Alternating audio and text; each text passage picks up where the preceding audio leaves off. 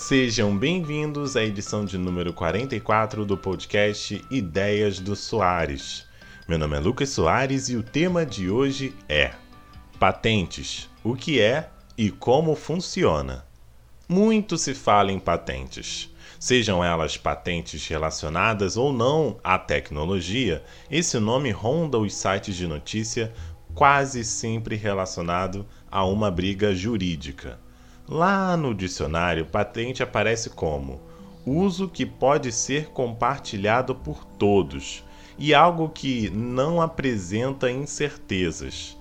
Mas calma, que eu vou explicar como tudo isso se encaixa. Patente é basicamente você, empresa física ou jurídica, ter um direito exclusivo sobre uma coisa que foi inventada mas para isso é necessário que seja apresentada uma documentação que comprove que aquilo é viável. Ou seja, não basta você ir lá registrar um produto qualquer, se não é possível que ele seja executável. No Brasil, o órgão responsável pelo registro das patentes é o Instituto Nacional de Propriedade Industrial, o INPE.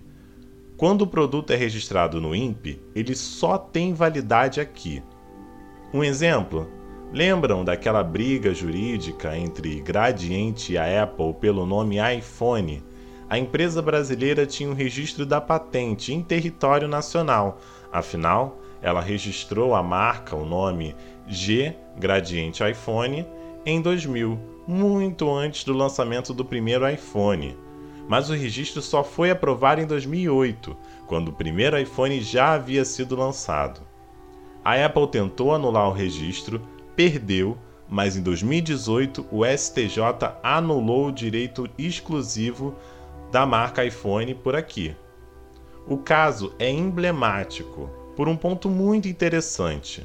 O registro da marca só foi aceito quase 10 anos depois da solicitação. Isso é muito comum de acontecer com patentes, porque a análise muitas vezes é demorada. Isso porque ela tem que cumprir quatro requisitos básicos. Primeiro, tem que ser uma novidade. Segundo, atividade inventiva. O que é uma atividade inventiva? A patente tem que ser né, é, é o quanto a empresa ou pessoa contribuiu para que aquilo fosse inventado, para que aquela patente fosse criada. Além desses requisitos, o objeto deve ter aplicação industrial, ou seja, de nada adianta inventar um carro que voa, se não mostra como ele vai voar, como isso vai ser possível. Por fim, mas não menos importante, o objeto a ser patenteado tem que atender o não impedimento. Nesse ponto de não impedimento estão incluídos é, diversos pontos, entre os quais se destacam é, a patente atende ou não à moral, os bons costumes e a segurança nacional atende à ordem pública e à saúde pública? Entre esses tipos de patentes, temos a patente de invenção, com duração de 20 anos, e a patente de modelo de utilidade, que tem 15 anos. As patentes são essenciais para o mercado e contribuem com a constante inventabilidade das coisas. Por isso, nem sempre um objeto patenteado é a garantia de que aquilo de fato vai sair do papel.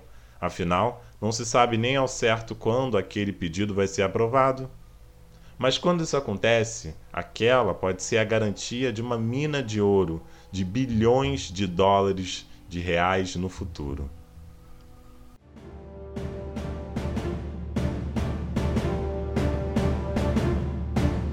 do podcast em que eu dou uma dica semanal de algo que assisti e com certeza vale a pena vocês assistirem.